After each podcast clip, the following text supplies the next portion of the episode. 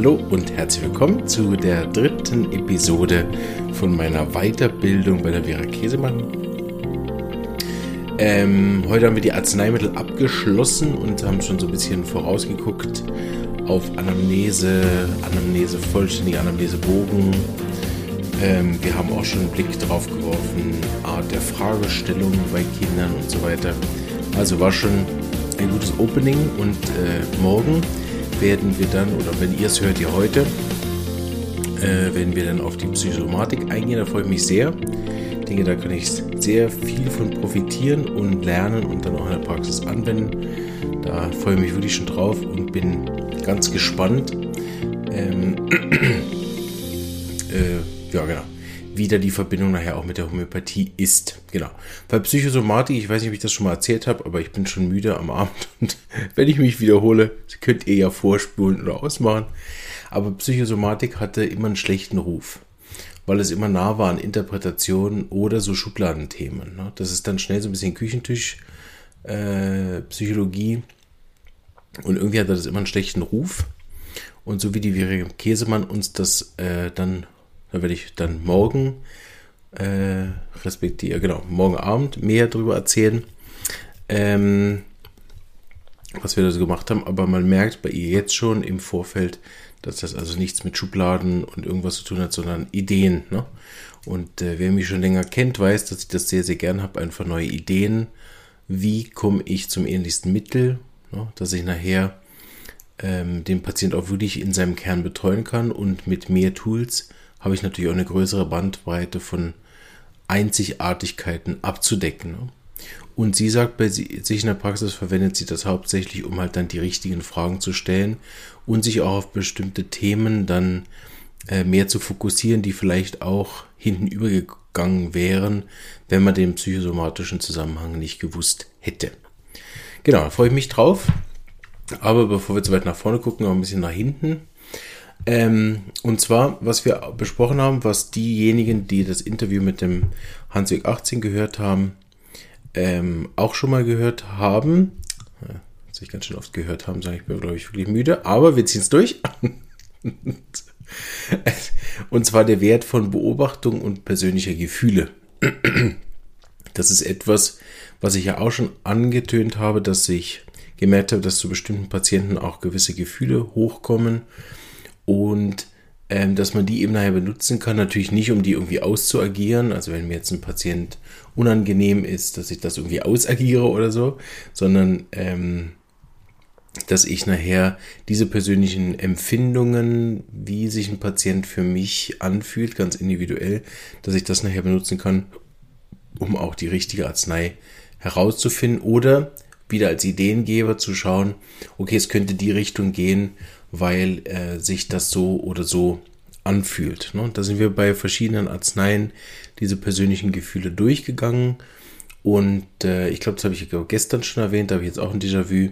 Das ist natürlich wichtig, das abzugrenzen von den individuellen Themen. Dann haben wir gesprochen über die Wichtigkeit des interdisziplinären Netzwerks. Das ist jetzt hoffentlich wirklich neu. Ich glaube, die anderen zwei Sachen habe ich schon mal erzählt. Äh, ähm, aber das war nochmal sehr interessant, auch von ihr zu hören, wie sie sich da bei Kindern vernetzt. Ne? Sie hat gesagt, es ist unglaublich wichtig, Aufstellungen zu machen. Das ist ja eine Ausbildung, die ich auch gemacht habe. Und sie hat nochmal betont, wie sehr der systemische Ansatz gerade bei Kindern auch entscheidend ist, wo man dann auch die in Beziehungen setzt, ne? die Thematiken der Eltern und der Kinder, die sind ja dann von verschiedenen Seiten beleuchtet. Und ähm, genau, das fand ich einfach schön, das mal wieder zu hören. Äh, sie hat gesagt, wenn man nicht selber aufstellt in der Praxis, sollte man jemanden haben, der für einen aufstellt. So habe ich das auch gelöst, einfach aus Zeitgründen. Habe ich gar keine Zeit, ganze Aufstellungstage ähm, zu organisieren und durchzuführen. Dann arbeitet sie auch mit Kinesiologen zusammen, das ist auch meine Erfahrung. Ähm, so, also ich weiß nicht, ob es genau, aber ich teile das mal auf in Kinesiologen, die einfach kinesiologisch arbeiten und Kinesiologen, die auch homöopathisch arbeiten. Mit denen zusammenzuarbeiten ist natürlich sehr, sehr schwierig, weil sich verschiedene homöopathische Arzneien miteinander nicht sehr gut äh, vertragen. und auch die offensichtlich einen anderen Ansatz haben, äh, weil wann immer ich einen Patient übernehme, der beim Kinesiologen war und dort homöopathische Arzneimittel bekommen hat, ähm, ja, äh, ist die Verschreibung, sagen wir mal nett formuliert, äh, nicht so leicht nachzuvollziehen, wie er jetzt auf die Arznei gekommen ist. Ähm, da sie dann auch, wenn die Leute zu mir kommen, natürlich auch nicht gewirkt hat, ist es dann wie leicht zu sagen, ja, ja, ist ja klar, so, ne? Aber und die haben natürlich auch ähm, Ausbildungen dahinter hoffentlich oder können das mit dem Muskeltest testen, welches Mittel der Körper will. Aber das haben wir vom Alfons Pollack auch schon gehört, dass diese Pendel testen, dass das eben keine hundertprozentige Garantie ist. Wenn es das wäre, würden wir Homöopathen ja alle mit so einem Muskeltest arbeiten einfach, keine Ahnung, zwei Stunden lang 3000 Mittel testen mit dem Arm. Meine Homöopathin aus Berlin, sie hat auch gependelt und das auch immer nur als Orientierung genommen, ne, welche Mittel sich im Pendeln gezeigt haben und die hat sie dann nochmal kontrolliert nachgelesen und wenn ihr keins davon gepasst hat, hat sie einfach selber entschieden.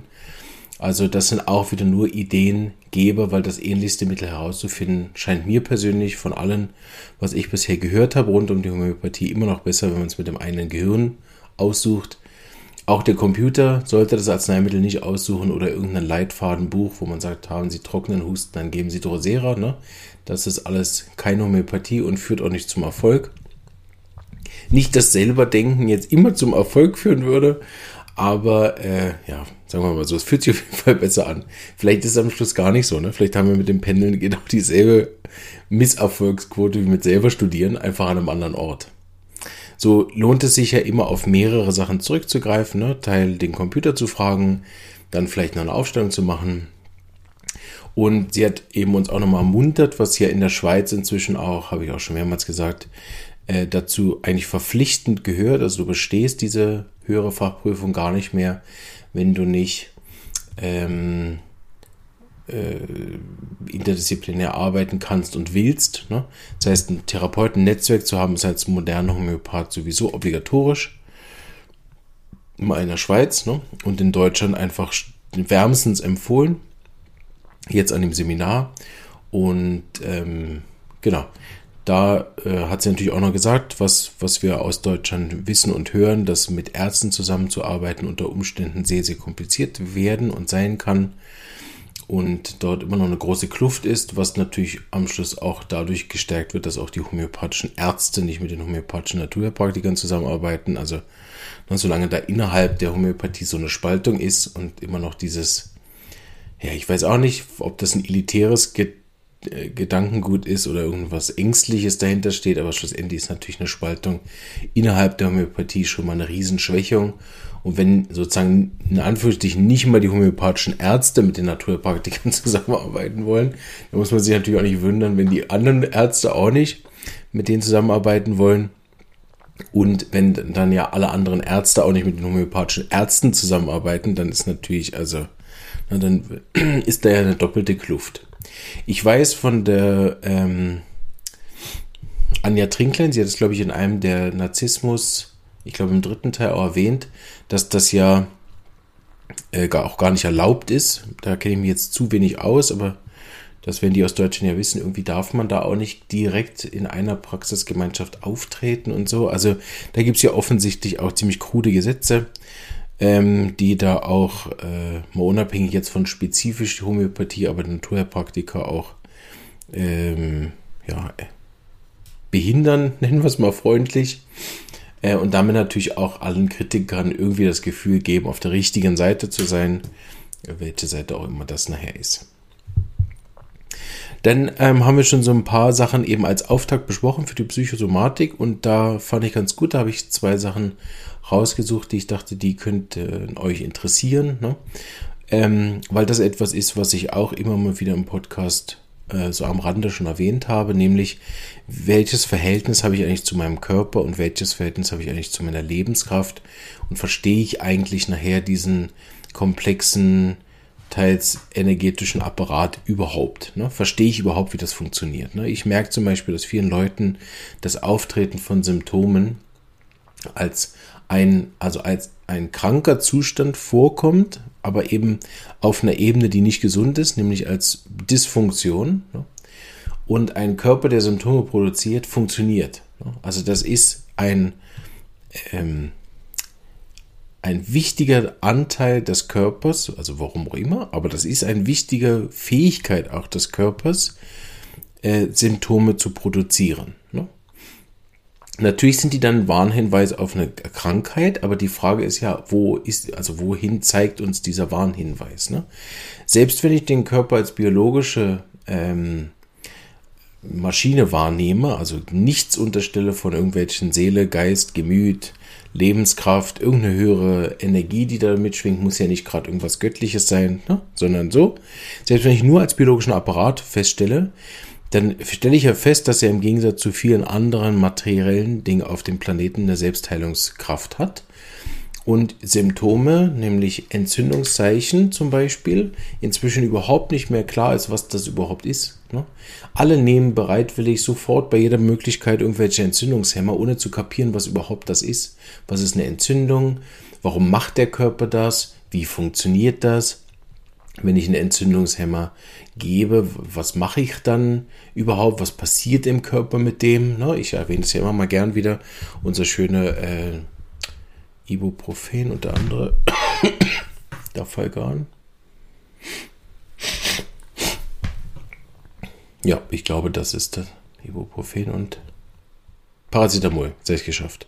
Da ist beim Paracetamol nicht mal geklärt, wie überhaupt der Wirkmechanismus funktioniert. Also mal abgesehen davon, dass auch auf der medizinisch, äh, biologisch, biophysischen Ebene gar nicht klar ist, was überhaupt da abläuft. Mal das auf die Seite gelegt, ähm, haben wir natürlich dann auch noch äh, Unklarheit darüber eben, was ist eine Entzündung, was passiert, wenn ich die hemme, was sind die Folgen davon. So, das ist mal der eine Teil, den sich praktisch niemand fragt und da ständig Algifor und dafür Garn einschmeißt. Der andere Teil ist, dass ich auch überhaupt nicht in der Frage, woher dieses Symptom kommt, sondern möglichst schnell wieder funktionieren muss, für was auch immer. Ne? Hatte letztens eine Patientin, die mit einer äh, schweren Depression gekommen ist, die wollte, die war immer noch auf dem Modus von ich will wieder funktionieren. Ne? Und das ist zum Beispiel mit der Homöopathie gar kein lustiger Weg, ne? weil funktionieren nicht dasselbe ist wie erkennen, warum ich überhaupt krank bin. Ne? Und ähm, ich habe dann eigentlich mit einer relativ äh, sanften Dosierung angefangen und auch mit einem Mittel, was jetzt nicht mega da die Kindheitsthemen hochholt, sondern mehr auf den aktuellen Zustand ist. Und trotzdem hat die Lebenskraft entschieden, ihr äh, mehr oder weniger unsanft alle Themen um die Ohren zu ballern, die bei ihr nicht im Laufen im Leben. Ne? Sie ist das alles bewusst geworden und dann hat sie Behandlung abgebrochen. Also ähm, völlig in Ordnung, kann hier jeder machen, ne? aber diese Zusammenhänge auch nicht sehen zu wollen und dann unter Umständen auf dem ähm, wie bei einem Fall von der Frau auf, aus dem Umfeld auch noch bestärkt zu werden, zu sagen, ja, und nimm doch einfach Antidepressiva oder Stimmungsauffälle und dann läuft das wieder. Ne? Also darin auch noch bestärkt zu werden von Ärzten, von Therapeuten, vom Umfeld, vom eigenen Mann, von den Familienmitgliedern, oder? Legt ja nahe, dass auch eine große Masse an Leuten auch nicht den Hauch an Interesse hat, zu verstehen, wie bekommt man eigentlich so eine Depression, woran liegt das, was sind die Themen, die dahinter stecken und wie löse ich diese Themen und, wie, und, und was passiert, wenn ich stattdessen, stattdessen ich diese Themen wirklich löse, stattdessen die Symptome unterdrücke. Wer den Podcast kennt, weiß, ich bin überhaupt nicht dagegen. Jeder kann machen, was er will. Und jeder macht ja auch so gut er kann. Und für, nicht für jeden ist die Homöopathie der richtige Weg. Absolut richtig. Ähm, und, und es wird sicher auch einen Haufen Situationen geben, wo alle froh sind, dass es diese schulmedizinischen Medikamente und Therapien und Ansätze alle gibt. Ne? Also das gibt ja unglaublich viele äh, Ankerpunkte auch von der Schulmedizin, wo wir alle froh sind, dass es das gibt. So. Und es kostet halt einen Preis und den ist in vielen Situationen auch völlig in Ordnung, den zu bezahlen. Ne? Aber diese Grundsatzhaltung, die daraus entsteht, ne? Dass man Schulmedizin eben nicht als Notfalllösung sieht, wenn, wenn ich nicht Zeit habe, die Sachen aufzuarbeiten oder wenn ich es einfach nicht will. So, das ist hier ganz eine andere Haltung als, hm, ich glaube, ich brauche richtige Medizin, weil ich habe ja eine schwere Erkrankung, ne? anstatt zu verstehen, dass das eigentlich genau umgekehrt ist. Ne? Also jetzt im Fall von der Depression, ne, dass es äh, mindestens parallel dazu die Aufarbeitung dieser Themen braucht und das überhaupt nicht getan ist damit, dass ich Medikamente nehme und wieder funktioniere. Also allein dieser Glaube, Und diese Unterstützung aus dem Umfeld, die man für diesen Weg bekommt, legt ja nahe, dass wir die Sprache des Körpers und den Sinn von Symptomen, die, den Hintergrund von Symptomen, den Nutzen von Symptomen äh, gar nicht verstehen und unseren eigenen Körper, in dem Fall von Depression, sogar unseren eigenen Gemütszustand als Feind wahrnehmen. Das ist ja, das ist ja beeindruckend, ne? Also wie ich mich in meinem eigenen Körper, Geist und Seele so nicht daheim fühle, dass ich mich so äh, entfernt habe von dem, dass ich denke, diese Symptome sind irgendjemandem fremdes Themen, ne? Die einfach ja so zufällig kommen oder denen ich jetzt hilflos ausgeliefert bin oder oder wo ich denke, ja, ich muss halt diesen Apparat wieder zum Funktionieren bringen, dass ich also auch gar keine Identifikation mehr habe mit dem Körper. Gut, jetzt werden vielleicht viele äh, spirituelle Coaches äh, die Hände über den Kopf zusammenwerfen und sagen, oh Gottes Willen, identifizier dich nicht mit deinem Körper. Du bist ja viel mehr als das. Absolut richtig. Ne? Aber, aber trotzdem ist das ja ein Bestandteil von mir. Also ich halte auch nichts von der anderen Sache von, ja, Körper und, und all das Ego und das ist alles nicht meins. Ne? Ich bin all losgelöst von all dem, da, da halte ich auch gar nichts von, weil sonst kann ich ja in dem in der Realität hier gar nicht mehr agieren, wenn ich das Gefühl habe, mein Körper bin ich, ich bin nicht mein Körper. Also so wie ich, wie ich falsch finde, ich bin mein Körper, so finde ich auch falsch zu sagen, ich bin nicht mein Körper, sondern das ist halt einfach mehr als die Summe der Teile. So. Und was auch immer das ist, das hilft, glaube ich, am Schluss gar nicht, das auch immer zu definieren, was bin ich jetzt und was bin ich nicht. Am Schluss ähm, geht es ja immer darum, mit allem Frieden zu finden, damit ich innere Gesundheit und Heilung finde. Und dazu gehört eben auch mein Körper. Und wenn der Symptome macht, dann macht es ja, also für mich viel mehr Sinn, die Eigenverantwortung und, und damit auch die Macht wieder zurückzuholen und sich nicht in diese Ohnmacht und nachher in eine Abhängigkeit von irgendeinem Therapeuten oder noch schlimmer von einem Medikament zu begeben, was mir hilft, in einem Alltag zu funktionieren, der mich krank gemacht hat. Das ist ja so verwirrend. Ne?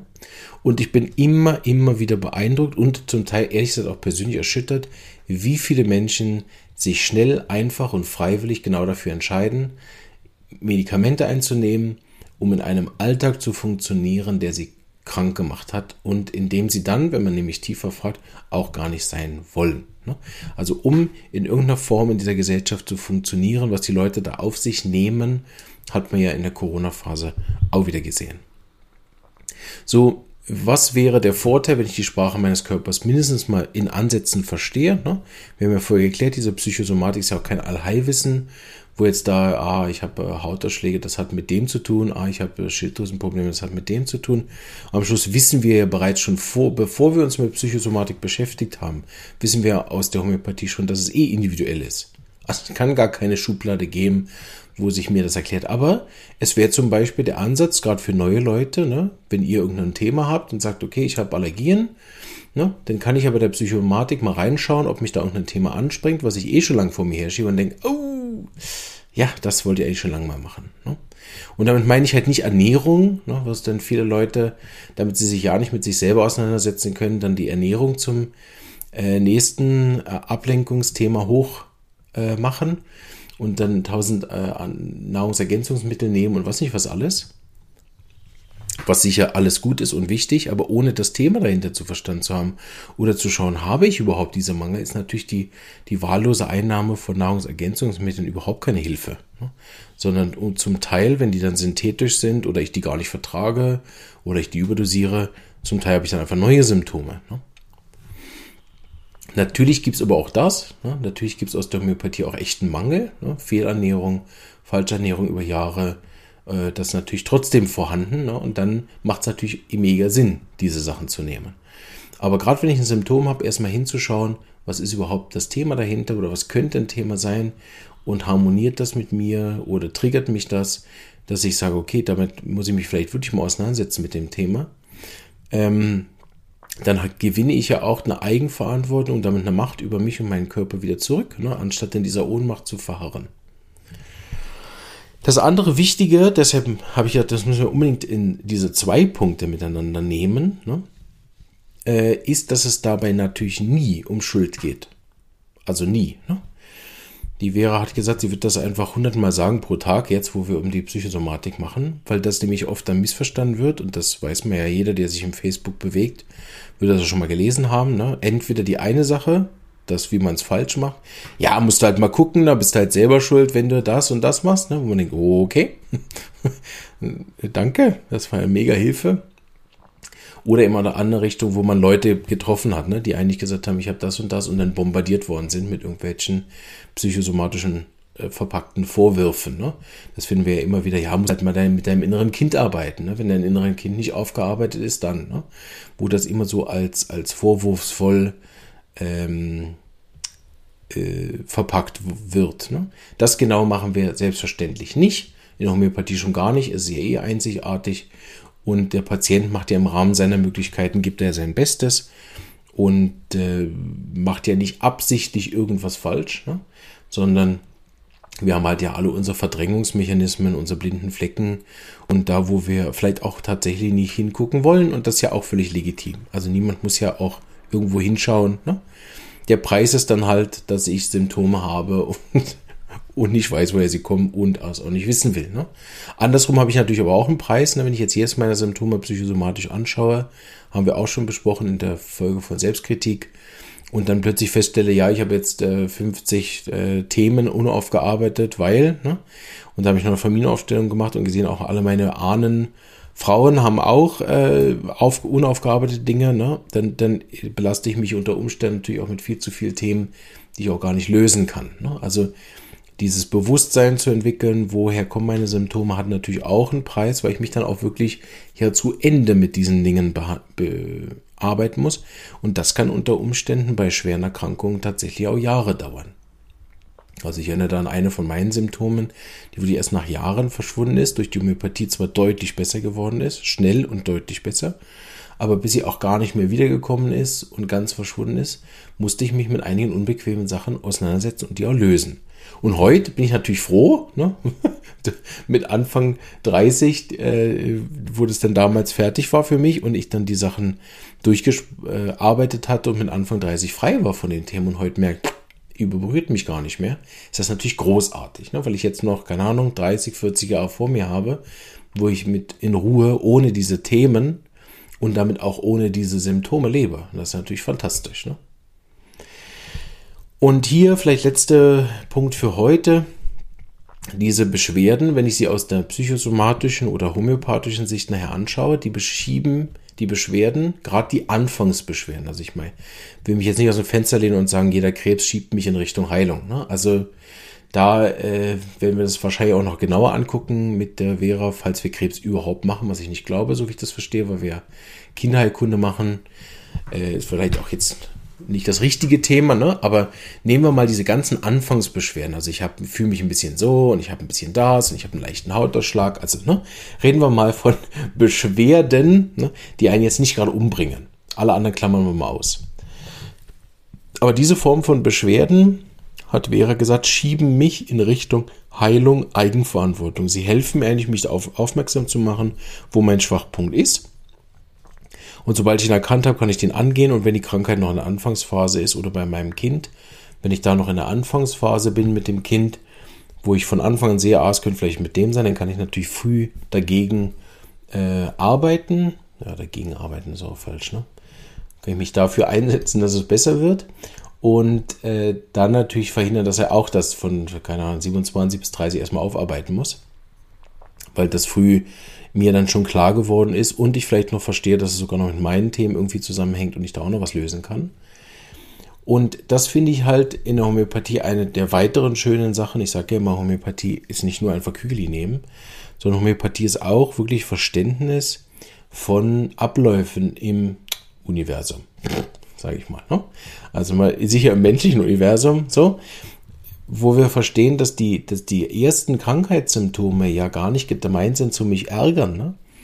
sondern es ist wie, wie ich gestern auch schon gesagt habe, dieser beste Freund, der einem die Sachen mitteilt, die wir nicht hören wollen und uns damit befähigt, überhaupt erst in die Richtung unterwegs zu sein, die dann Richtung Heilung ist. Ne? Und da ein kleines Beispiel, was ich gerne übernehmen will, wenn es eine Krankheit gibt, die mich eigentlich eher bremst, also die mich in die Ruhe zwingt. Nehmen wir jetzt mal Rückenschmerzen, die so sind, dass ich mich nicht mehr bewegen kann, weil kleinste Bewegung schmerzt. Ne? Zum Beispiel, ne? ist auch jetzt keine Schublade, gell? ist einfach eine Orientierungshilfe. Vielleicht stimmt das für dich gar nicht. Aber falls du eine Beschwerde hast, die dich bremst und sagt, kleinste Bewegung stört, du musst jetzt still liegen. Ne? Kann es sein, dass ich irgendwo zu viel gemacht habe und ähm, dass der Körper mir zeigt, hallo, du brauchst dringend eine Pause. Ne? Während andersrum, wie wir das bei anderen Mitteln auch haben, ne? die Schmerzen zwingen mich zur Bewegung, dann kann es unter Umständen sein, dass ich irgendwo feststecke im Leben und mich dort bewegen sollte, flexibler bewegen sollte. Ne? Was wir bei der Psychose zum Beispiel als großes Hintergrundthema haben, ne? die sind extrem unflexibel, psychotische Personen sehr fixiert, bewegen sich nicht monoton langweilig, machen immer dasselbe und hängt, wenn sie Bewegungsapparatbeschwerden haben, besser an, wenn sie die ersten Schritte sind schmerzhaft und wenn sie weiter fortgelaufen sind, wenn sie sich kontinuierlich bewegen, dann wird es immer leichter. Und das ist genau das, wenn die sich persönlich entwickeln. Der erste Schritt, na, ne, aus der Psychose auszubrechen, ist wahnsinnig schwierig.